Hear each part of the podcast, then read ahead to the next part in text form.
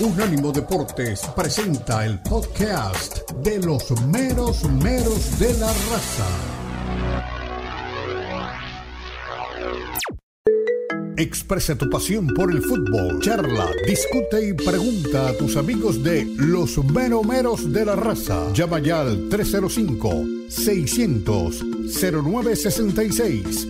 305-600-0966 Opina desde cualquier parte del mundo vía WhatsApp 305-600-0966.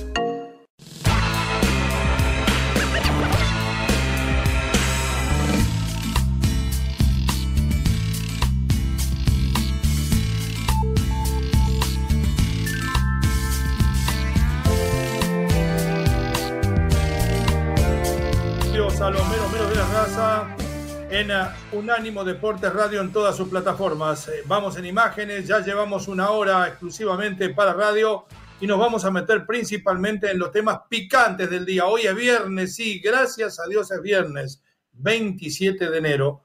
El Atlético le ganaba bien, pero el Real Madrid revivió al de las remontadas. Este puede ser un titular de ahora, de hace 10 años o de 1957. Por algo aquello de así, así gana el Madrid.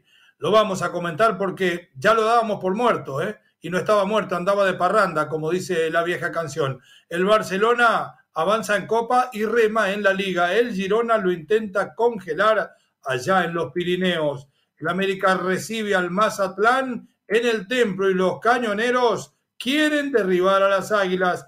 El Guadalajara busca el camino sagrado. queremos estar Allá en Juárez en la frontera que puede ser chueca para el rebaño y hay novedades en cualquier momento. Ya está confirmado, como decía don Omar Orlando Salazar, Ares de Parga como director de selecciones mexicanas, que Dios nos tome confesados, pero además el Tri busca al entrenador del milagro y para uno golpea las puertas del infierno. Herrera ya tiene un plan. Habló el Guille Almada es el candidato de dos mundos. No solamente lo quieren en México, por ahí se habla también de Ecuador, que ya lo buscó en su momento. Se habla de la selección uruguaya que estaría a punto de confirmar al presidente de la Asociación Uruguaya de Fútbol, Nacho Alonso. Si Nacho Alonso gana las elecciones, Diego Alonso seguiría siendo técnico. Si no, el Guille también tiene chances, muchas chances en nuestro queridísimo Omar Orlando Salazar. Don Omar, bienvenido, ¿cómo le va? ¿Qué novedades nos trae hoy?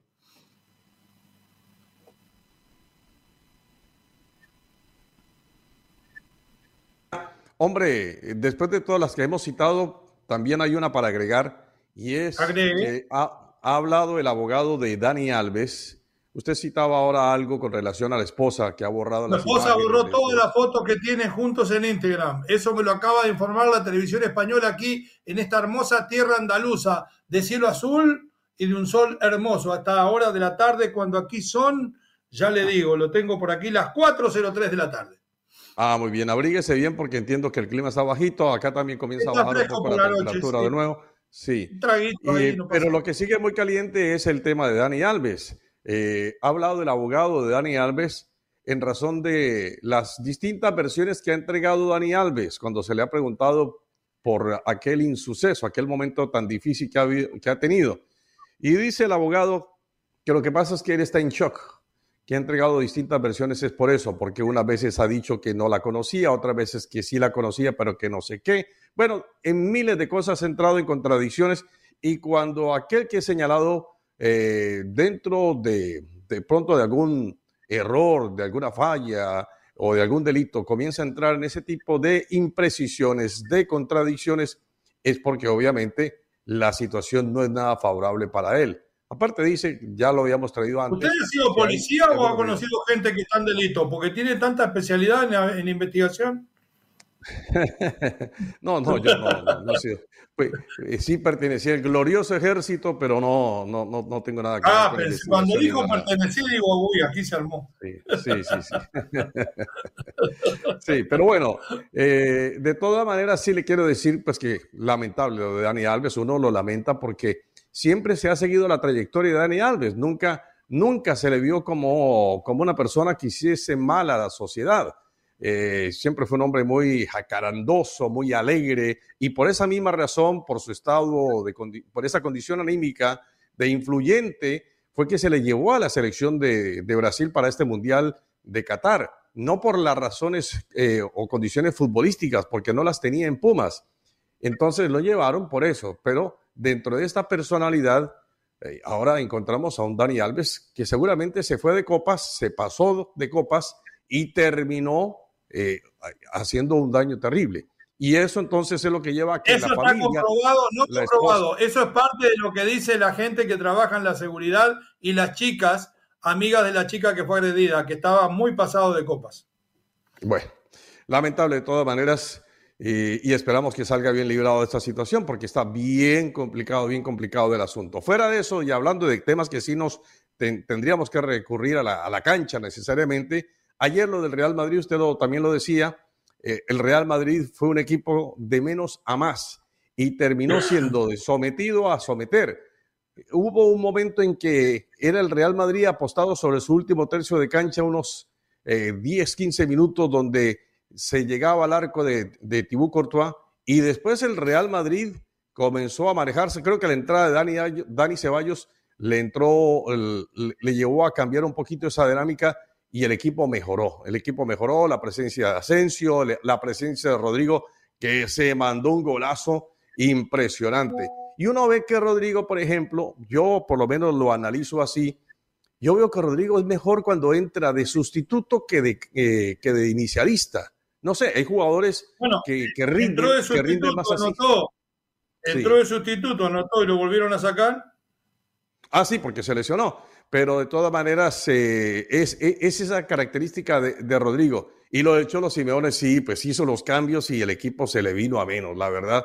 Lo vamos a analizar un poquito más a fondo ahora cuando nos toque el segmento, pero eso como para traerlo a manera de titular.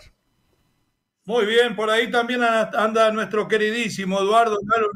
No está Lalo Leal, iba así que Lalo Leal estaba muy contento con la victoria de, de su Barcelona, pero después de haber visto a Madrid en la noche de ayer, empezó con los nervios. Eh, voy a esperar que esté Lalo Leal para escuchar más adelante en el próximo segmento seguramente eh, la palabra de Guillermo Almada en un gran trabajo de edición de nuestro queridísimo Dani Forni que empezó tipo 4 de la mañana del este y terminó un minuto antes de arrancar este programa al borde de las 9.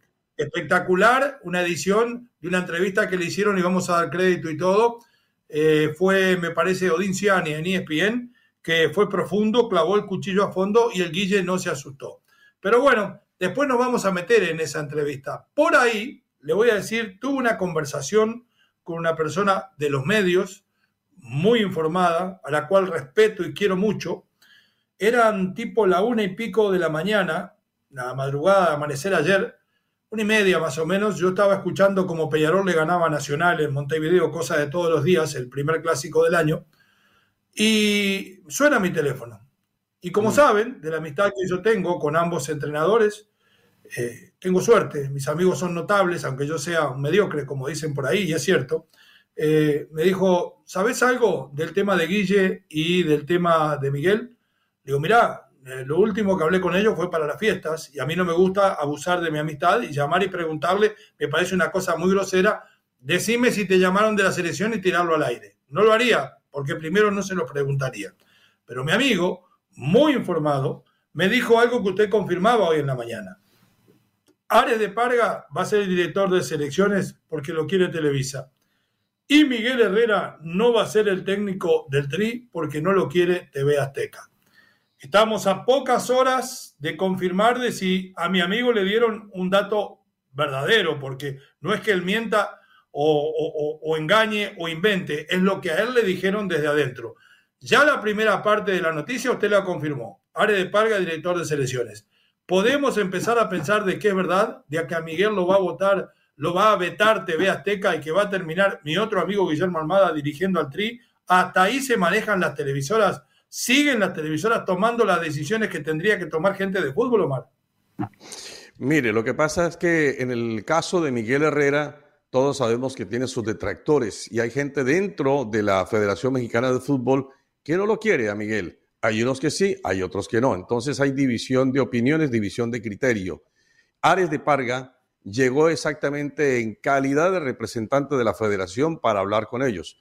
No sé si está, porque yo he, escudriñado por todos lados si está ya el nombramiento oficial, pero cuando le dicen a usted, Ares de Parga ya habló con este, ya habló con aquel, quiere decir que está actuando en representación de ese ente. No está hablando porque le dio la gana y, y entonces Miguel aceptó reunirse con él. ¿En razón de qué? No, tiene que ser en una posición como director de selecciones nacionales. Entonces, dicho esto, si Ares de Parga habló con Miguel El Piojo Herrera, si Ares de Parga habló con Almada, y si usted me dice que Teviasteca no está de acuerdo con el nombramiento de Herrera, pues todavía no es que esté como muy seguro el nombramiento de Miguel. Eh, unos dicen que sí, otros que no. Nos atenemos a lo que nos mencionan en los alrededores eh, deportivos de la federación. Entonces, tenemos que para el día lunes, para el día lunes sí tendría que estar ya el nombramiento oficial de Miguel o de Almada. No sé cuál va a ser de los dos, pero con los dos sí habló Ares de Parca. Me duele por los haters. Por los próximos cuatro años tendrá que encender esta, esta pantalla y encontrar que el técnico de la selección es mi amigo, sea cual sea. Si no le gusta, eh, está chivado. Pausa, ya regresamos con la palabra de Guille Almada y la de Eduardo Lalo Leal. Me llamó mi chofer de Qatar, me dijo, ¿estás seguro que Lalo viene? Le digo, uy, perdón, me olvidé de decirte que no venía. Ya regresamos.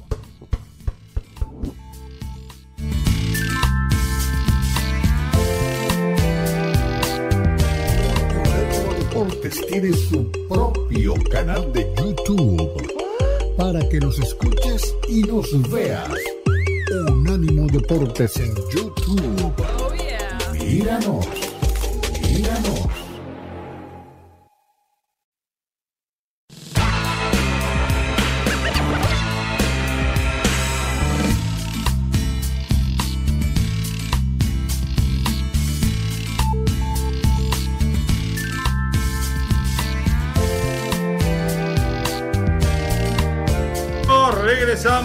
En Unánimo Deportes en todas sus plataformas, menos menos de la raza. A la derecha de su televisor, usted encuentra o su computadora el código que escanee nos lleva las 24 horas del día con usted. Lalito, hoy sí, con un sombrerito caro. La verdad, muy bueno, muy buena marca de ropa elegido. Para mí que lo están patrocinando y viene y pasa el chivo calladito. Bueno, Vamos a meternos en el tema de selección mexicana y usted se había quedado con una respuesta, Lalo, antes de volver con Omar y con el audio. Habíamos preguntado que mi amigo, mi buen amigo, no voy a decir el nombre porque no le pedí autorización, me había llamado una y media de la mañana y esto es verdad. Y me había dicho que el nuevo director de selecciones sería Rodrigo Árez de Parga porque lo pone Televisa y que Miguel Herrera no iba a dirigir al Tri porque está vetado por TV Azteca. ¿Cree usted que esto se puede dar así a pocas horas del nuevo entrenador, con la bienvenida? Con la bienvenida, con el abrazo, Leo, Omar, qué gusto estar con ustedes, preciosa playera, Leo, Omar, estás muy bien planchadito. De mi academia, perdone, perdone que no estoy haciendo propaganda, pero como anduve trabajando en el fútbol en la mañana, me quedé con el suéter de los David Yards, que es mi academia pequeña, 600 niños ahí en, la Florida, ¿no? Sigan. 600, 600 a mil. No, por, mil no entra, nomás, quédese tranquilo, siga y entiendo a la perfección la, la, parte en la que mencionan y fue una agresión completamente fuera de lugar y algo que quizás se vaya a arrepentir Miguel Herrera toda su vida, pero todo el mundo tiene derecho a reivindicarse. Han pasado cuántos años, 2014, 6, 7, 8 ocho años, nueve años han pasado de aquel episodio. Creo, que es momento de darle vuelta a la página. Y honestamente no siento que Teba Azteca tenga esa parte de, ¿no? De le golpeó, no lo vamos a poner. Es muy difícil que después de nueve años que ya pasaron, que estuvo mal, que aquí incluso lo señalamos en los distintos espacios que ustedes No, y él dijo que sabía que había estado mal, ¿no? Él dijo que sabía que había estado mal. Sí, él dijo que estaba mal. Ahora, una cosa, usted mismo va a terminar de responderme. Eh, usted sabe el aspecto y Omar y todo lo que alguna vez elaboramos con él tenemos por David Faitelson, pero es una demostración más de grandeza, ¿no? David tuvo un inconveniente similar con Cuauhtémoc Blanco y lo ha entrevistado 40.000 veces y ya se ha terminado el problema y como debe ser entre seres humanos, uno reconoce el error, el otro acepta las disculpas y para adelante, ¿no? Por eso en este caso creo que David se ve cada vez más grande, ¿no? No decimos por el volumen. Pero perdón, termine su pensamiento. No, completamente, completamente de acuerdo. Puedes tener errores, puedes regarla, puedes cepillarla, pero siempre hay que saber pedir perdón. Y creo que en esta pequeña parte, y yo no quiero juzgar personalidades ni nada, pero en esta pequeña parte ha fallado Miguel Herrera. ¿Por qué no citar, aunque no te caiga, aunque no lo tragues, aunque te haya provocado? Porque. Aunque no lo peles, güey. Aunque no lo peles, decir, oye, vamos a sentarnos, una chela, un café, un ron, un carajillo, y vamos a platicar y te quiero pedir disculpas de forma honesta. No, dice Martín, no, yo no tengo nada que ver contigo. Bueno, de mí no quedó de mí no quedó. Yo puedo decirle, quise pedir disculpas y el señor no se quiso reunir conmigo, pero le pedí disculpas vía telefónica, vía WhatsApp, vía Messenger, lo que ustedes quieran. Siento que esa parte, ese orgullo, ese odio, le, le, le faltó reconocer y le faltó sanarlo a Miguel Herrera, porque al día de hoy nunca, nunca se han vuelto a ver, nunca se han reunido y no está de más. Es por el bien mayor de la selección. Y aparte, Cierra un círculo, cierra un círculo cierra eh, no agradable. el tema de Miguel. El tema de Miguel, el tema de Miguel es que Miguel eh, ya lo han trabajado psicológicamente, él mismo lo ha dicho. Eh, ha tenido varios procesos siguiendo ese tema que, que es muy complicado, que es muy complicado.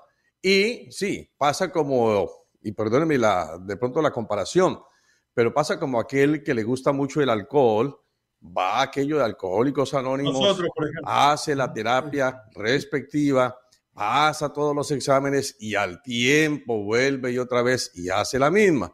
Entonces me parece que en el caso de Miguel es más o menos lo mismo, porque es muy difícil, eso está muy arraigado dentro de Miguel el Piojo Herrera y es muy volcánico, muy explosivo. Entonces cuando surge... Pero que esa explosión lo hace también transmitir temperamento a sus equipos, por eso van al frente por, el, temperamento de Herrera vino la levantada ante ah, Cruz Azul. Pero si así fuera por temperamento, ganaría todos los partidos. Y yo no estoy diciendo que Miguel no sepa, al contrario, reconozco en él que sabe bastante. Sí, pero en ti, por ejemplo, ¿qué dice la afición? Uno haciendo un pequeño sondeo, un paneo de opiniones allí dentro de lo que son las cuentas de, y redes sociales de Twitter, etcétera, etcétera. La gente ¿qué dice, Hombre, Miguel, otra vez la misma cosa. Miguel, que no pudo llevar a Tigres a campeonar con tantas figuras. Hola, Miguel. habla del carácter. Sí. Vamos a escuchar a Almada entonces. Van a decir que nosotros nos pusimos un complot contra Herrera hoy para darle a Almada el niño bueno. Vamos a ver lo que le decía Almada a otro crack de ESPN, al gran Odín Ciani, sobre este tema y algunos otros, la selección, por supuesto. La verdad es que tengo una cláusula de salida, ¿no? Tengo una cláusula de salida, por más que estamos muy contentos y nos han tratado de maravilla en Pachuca, la realidad que sí tenemos cláusula de salida en nuestro control. No, para algún club de Europa también, sí. Tengo, para Europa también tenemos cláusula este, eh, y para selecciones. Y bueno, eh, primero tenemos un agradecimiento muy grande porque alguien piensa que podemos ser positivos, ¿no? Después porque es un desafío importante, eh, como he dicho, este, México tiene una materia prima en su futbolista muy ¿eh? importante. Y creo, pienso que mm, con una buena planificación eh, se puede mm, realizar hechos que son históricos para lo que ha logrado la selección mexicana, sin, sin mirar para atrás. Pero el desafío nos gustaría, repito, porque eh, hay muchas cosas que se pueden hacer eh, y, bueno, nos sentimos muy preparados como para poder realizarlas. Va por la capacidad que tenga el entrenador este, y el convencimiento que le demuestra a su futbolista. Para mí, para mí pasa por ahí, ¿no? No pasa por la nacionalidad que, digo, en Uruguay, en México, en Argentina, en el país que, creas en, eh, o selección que quiera ir pasa por la, por la capacidad, el proyecto este, y el convencimiento que logres transmitir a ese futbolista, obviamente con, conjuntamente con el trabajo. Bueno, seguramente haríamos un estado de trabajo, una, planificación que en nuestra cabeza y la tenemos diagramada, porque como dije anteriormente, este, teníamos planificado ya en algún momento dirigir alguna selección, ya hace un tiempo atrás. Y bueno, sobre todo mucho convencimiento y, hacer un staff de trabajo que todos nos unamos atrás de una camiseta que es la de la selección este, para eh, conseguir los resultados deportivos que, que la gente, el aficionado está deseoso y que estoy convencido que se pueden lograr, repito, por la materia prima que hay en, México, que son los futbolistas. Bueno, mucha unión, este, mucho apoyo, eh, seguramente realizar una, selección con muchos jóvenes, con algunos futbolistas este, experientes que deben ser los bastiones y el apoyo para esos jugadores jóvenes. Y bueno, eh, hacer una, selección, repito, poderosa, este, porque lo puede lograr México por, los futbolistas que tiene eh, y mucho convencimiento, repito, en lo que podemos transmitir a, los jugadores y hacer una unión muy importante este, de los futbolistas, este, los entrenadores. Bien, Gracias. Me vieron tomando nota, habló de que está preparado, no cabe duda que está preparado para este y cualquier otro desafío. Yo creo que tiene la capacidad, la preparación, el temperamento, el conocimiento para dirigir todavía una selección mucho más grande e histórica como la de Uruguay, eh, que tiene un proyecto en la cabeza, es mentira, lo tiene en papel. Almada hace rato que tiene proyecto de selecciones armados y muy bueno, muy buen proyecto, eh, que tendría un buen staff, una buena planificación y trabajaría en el convencimiento. Hasta ahí estoy de acuerdo y hasta ahí está bien. Cuando dice que la materia prima es muy buena y que se puede armar una selección poderosa, también me tuve que tragar mis palabras cuando dije que no iba a poder sacar campeón al Pachuca, que era un equipo medio pelo. Tal vez mañana tenga que decir, y ojalá sea así, me equivoque, lo mismo con la selección mexicana. ¿Puede Almada hacer algo diferente a lo que hicieron los últimos entrenadores? Los escucho. Almada sabe, eso no es ningún secreto, todo el mundo lo ha visto, se ha ganado la credibilidad, el cariño de la afición por lo hecho con un equipo tan pequeño, pero que finalmente significó grandeza, como el caso del Pachuca. Pero yo tengo mis temores, tengo mis dudas, porque una cosa es dirigir una selección, otra cosa es dirigir un club. Y él no tiene la experiencia para, para dirigir selección. No quiere decir que no pueda sacarlo campeón. De hecho, hay un ejemplo clarísimo que creo que a todo el mundo le dio una bofetada, que fue lo de Scaloni en la selección de Argentina. No, no, es válido. No es válido. No, es válido. No, es argentino ¿Eh? no, no, es válido. Pero si va a sacar campeón del mundo a México, como hizo Caloni con Argentina, me retiro y me dedico cocinero. Bárbaro. No, no, no, no, no, lo lleve a que sea campeón del mundo, pero me refiero a que dudaban, de la dudaban de la capacidad de Scaloni como para director técnico de una selección, porque ni siquiera tenía la experiencia. Entonces, es lo mismo con Almada, que a lo mejor no tenga la experiencia de dirigir selección, pero termina siendo una campaña realmente buena, no para ser campeón del mundo, eso sí. Y lo otro es que, es que, hombre, yo creo que sí, la característica del jugador mexicano, se lo acaba de decir, es totalmente distinta. Entonces, por eso mis temores, porque es muy difícil.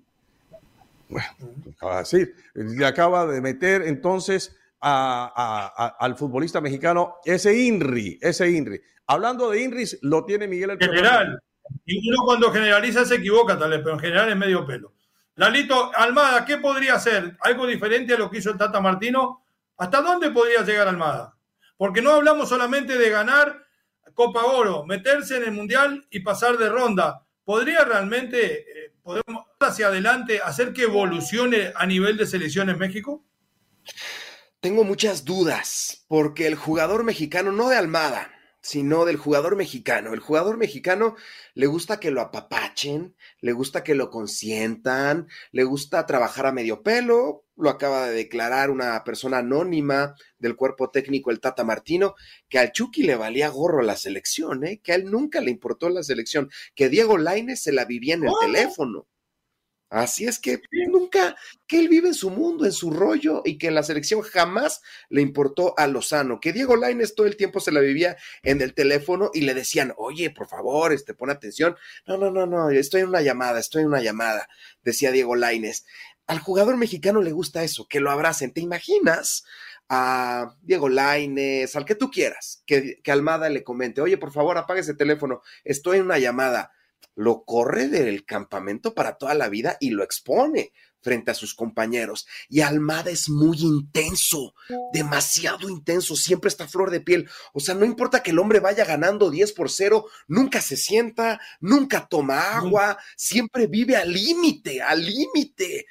Y al jugador mexicano no le gusta eso. Al jugador mexicano le gusta que lo apapachen, que se relajen, las cervecitas, las fiestitas, el tabaquito. Y Almada no te perdona una una no te perdona. Es por eso que considero que no va a entrar en ese ambiente. Muy bien, nos vamos a la pausa. Al volver, nos metemos en el mundo de las chivas, en el mundo de la América, pero ahí estaba lo que piensan los meros meros de los candidatos para el tri. Ya regresamos.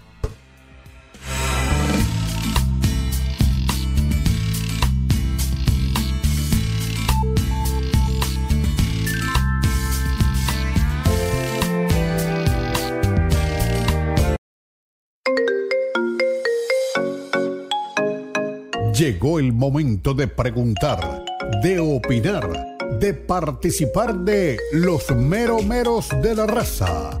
Llama ya 305-600-0966. Puede ser llamada regular o por WhatsApp 305-600-0966. 305-600-0966.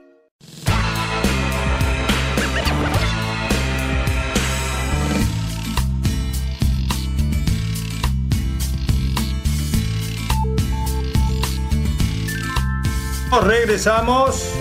Mero Mero de la Raza, Unánimo Deportes Radio para el norte de México y todos los Estados Unidos de América.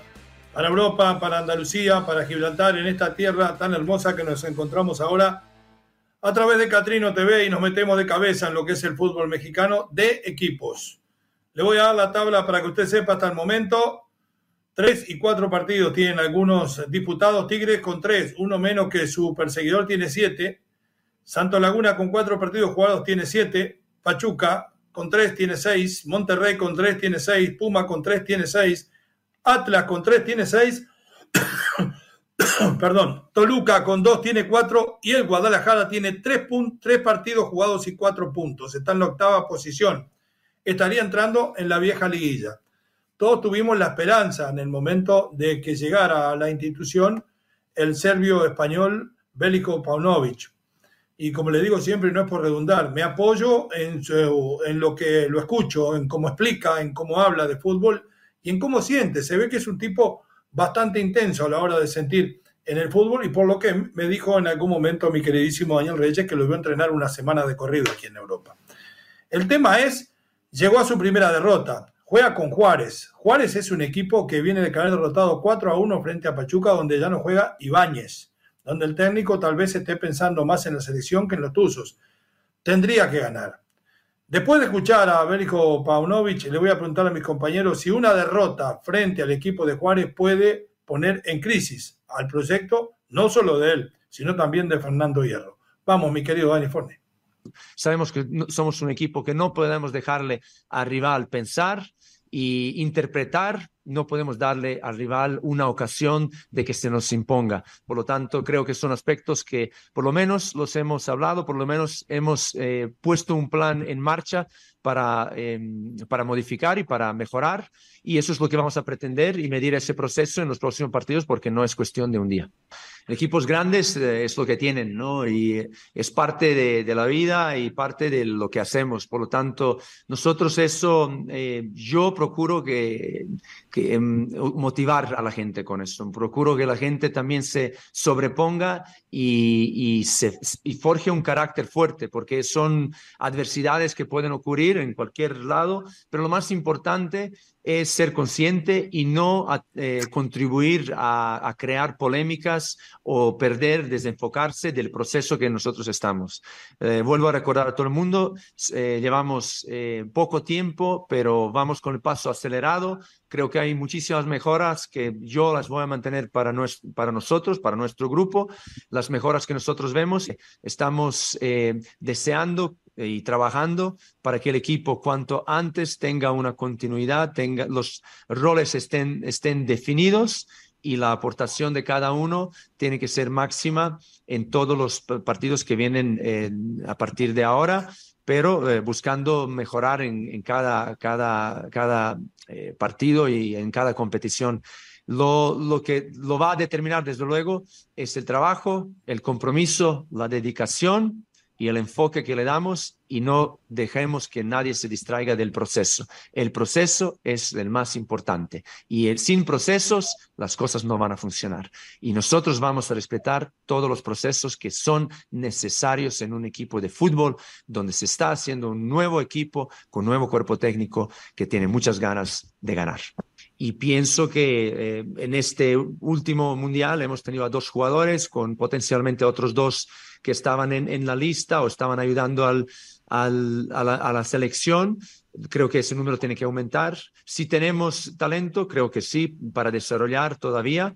Pienso que nosotros, eh, eh, parte de nuestro proyecto es y de nuestra, eh, nuestra tarea aquí es hacer eso, aportar primero a Chivas jugadores em, ganadores, jugadores que, que, son capaces de, de, alcanzar un nivel internacional, con Chivas y después, desde luego, con la selección mexicana.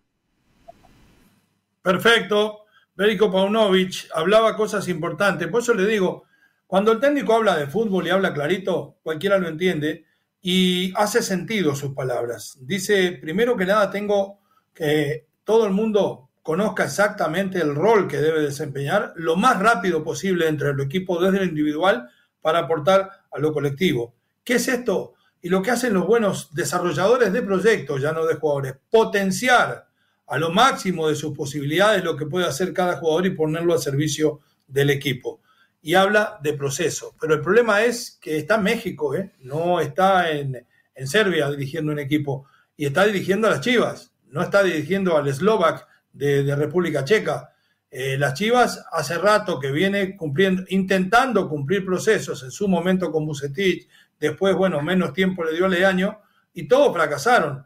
¿Le van a permitir que ahora, después de la derrota que sufrieron, le toque caer derrotado también frente a Juárez, un equipo que anda por la noche callada, donde ya se habla de que Cristante está en la cuerda floja?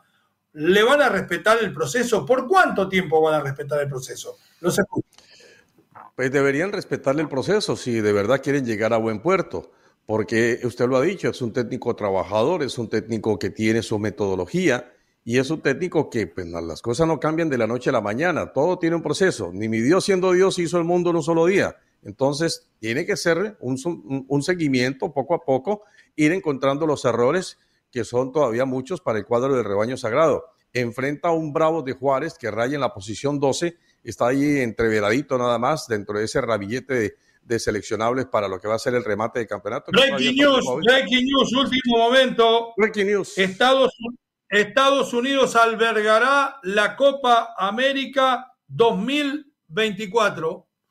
Confirmado, ahí lo tiene. Bueno. Eh, muy bien, adelante. Sí. sí, no, pues cambia, cambia la noticia. Eh, qué bueno que verdad que seamos de nuevo anfitriones de un evento como, como este. Y bueno, para la Conmebol mucho más. No sé si la si la Confederación, digo, la CONCACAF también, me imagino que va a gozar de esas prebendas económicas. Claro, pero cambiando el ángulo de la información, decía Hugo Guerrero Martínez, ¿puede significar esto que Estados Unidos, por supuesto, va a estar y que México estén en esa Copa América? Micrófono.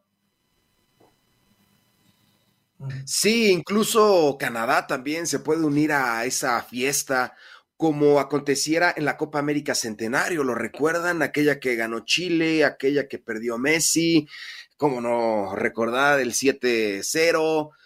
Entonces, en esa Copa América Centenario, muchos equipos de la CONCACAF, en caso específico, Costa Rica, México, Honduras, participaban en el certamen. Ahora México va a estar sí o sí. ¿Por qué? Por taquilla. México donde se presente va a llenar. Entonces, por taquilla, porque se viene el Mundial, por la propaganda de lo que representa tener una Copa América en Estados Unidos, con la vista. Entonces, en la ¿sabe qué?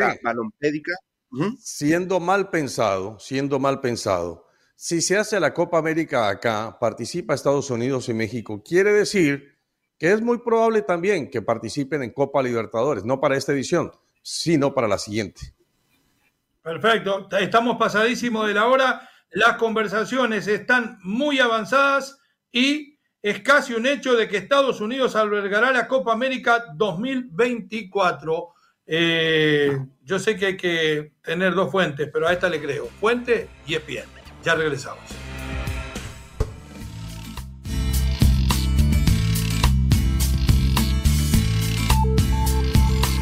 Los podcasts de Unánimo Deportes están disponibles en Apple Podcasts, Spotify, Audible, Audible, audible.com y donde prefieras escuchar podcasts.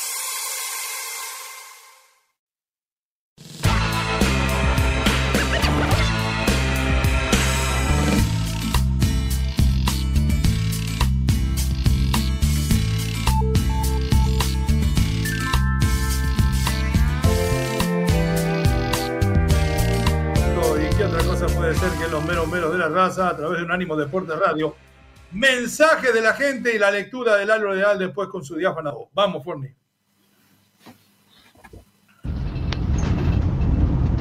Buenos días, mis catrinos. Oigan, martes y miércoles de descanso, papá. No se conforman con sábado y domingo, sino que también martes y miércoles. ¿Por qué no? Bueno, qué bueno que ahora les dio ganas de trabajar, oigan. Híjole.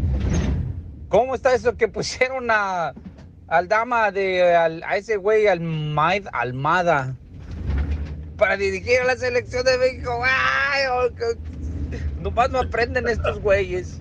Anda buscando un técnico que pueda trabajar con mexicanos. No, no, no. Son unos brutos. Son brutos esos güeyes. Peor que un animal están esos güeyes. Bueno, mis calacos, delicos y flacos. Chao. Fenómeno. Notable, este es uno de los mejores mensajes que he escuchado. Fuerte abrazo, no, martes y miércoles no. Lunes y viernes están los meros. Los miércoles el estrecho. Sí, nos damos dos días y nos damos martes y jueves. Estamos viejitos, ya tenemos que descansar. Adelante. Muy buenos días a todo el equipo del estrecho mundo del fútbol. Reciban un cordial saludo de Moni Reyes. Y bueno, pues yo sí estoy de acuerdo con lo que dijo Slatam, totalmente de acuerdo con él lo que hizo Argentina en sus partidos, ya en los últimos partidos, pues en, y en el Mundial, algo muy lamentable. Bien dice también, eh, Messi se, se, cuece aparte, o sea, es Messi y los demás, definitivamente, porque Messi, aparte de ser un, el mejor jugador, para mí el mejor jugador del mundo, eh, pues presentó categoría, eh, siempre en todo momento respetuoso, siempre en todo momento demostrando lo que es saber ganar, ¿sí? Mientras que sus compañeros, pues todo lo contrario, todo lo contrario, vulgares, corrientes de lo peor uh, y no saben. Ahí está la diferencia entre uno, entre Messi y los demás. Pero bueno, les mando un fuerte abrazo, que estén muy bien, un saludo para todos y que tengan un muy bonito jueves. Moni, fuerte abrazo. Estoy de acuerdo en el 99% de lo que usted dijo. Sí, yo, yo sé que Messi es un buen pibe y que sabe ganar, pero contra Holanda le metió un anda para allá, bobo. Anda para allá. Siga, bobo. Buenos días, mis meros meros. Les saluda el joven Luis Ignacio, desde acá, desde Charleston. Eh, con mucho frío, está haciendo un montón de frío acá. Eh, un saludo para don Leo, don Lalo, don Omar Orlando. ¿Cómo duele? ¿Cómo arde? ¿Cómo dice? Eh, también. no, ese es Miguel. América, ¿Cómo dice mi Mariachi esta noche? primer triunfo en Mazatlán. Vamos, Águilas. Vamos a ganarle Mazatlán. Con todo, al 100%, con toda la actitud. Eh, feliz fin de semana. Cuídense muchos meros meros. Aquí los escuchamos. Abrazo, Nachito. Lo que hay es un montón de nieve. El frío no se amontona. Vamos, Lalo. Nos dice Junior Morales, va a ganar más dinero el Gulit Peña que Diego Laines. Gran promotor el del Gulit Peña, nos dice Junior Junior Morales. Nos dice Jorge Arturo Sosa García, no, Leo, no, no es un equipo trabajado, es un desastre de entrenador y los jugadores también echan a los canteranos al ruedo, pero no tienen quien los dirija. Vean su línea defensiva, son solo chavos. También nos dice Jorge Arturo Sosa García, muy buen día. ¿Se dieron cuenta que Azcárraga le dio línea a Peláez, y a Denise Merker en los papeles de TUDN México. ¿Te imaginas a Grupo Caliente, a Mauri, a Mauri Vergara de asesores? No, bueno. Bonita bola de inútiles nos pone Jorge Arturo. sí. ¿Me permite un saludito? ahí tiene, ahí tiene Luis Méndez. Luis Méndez. ¿Cómo sufre Don Leo? Nos dice Luis Méndez. Óigame, Lalo, permítame saludar al profe Nufo Villanueva, que está en la sintonía en Connecticut, que trabaja con juveniles también. Para él le mandamos un saludo. Vamos a tener una nota especial con el profe eh, Nufo Villanueva en los siguientes días. Abrazo, tráigalo cuando quiera. Bienvenido. Adelante, Larito. Arnoldo Lemus, no tema, Omar, solo Judas temió. perfecto. Esa, esa de Bucetich. Pausa, ya regresamos al fútbol europeo, al fútbol de... Deportes Radio. Este fue el podcast de los meros meros de la raza, una producción de Unánimo Deportes.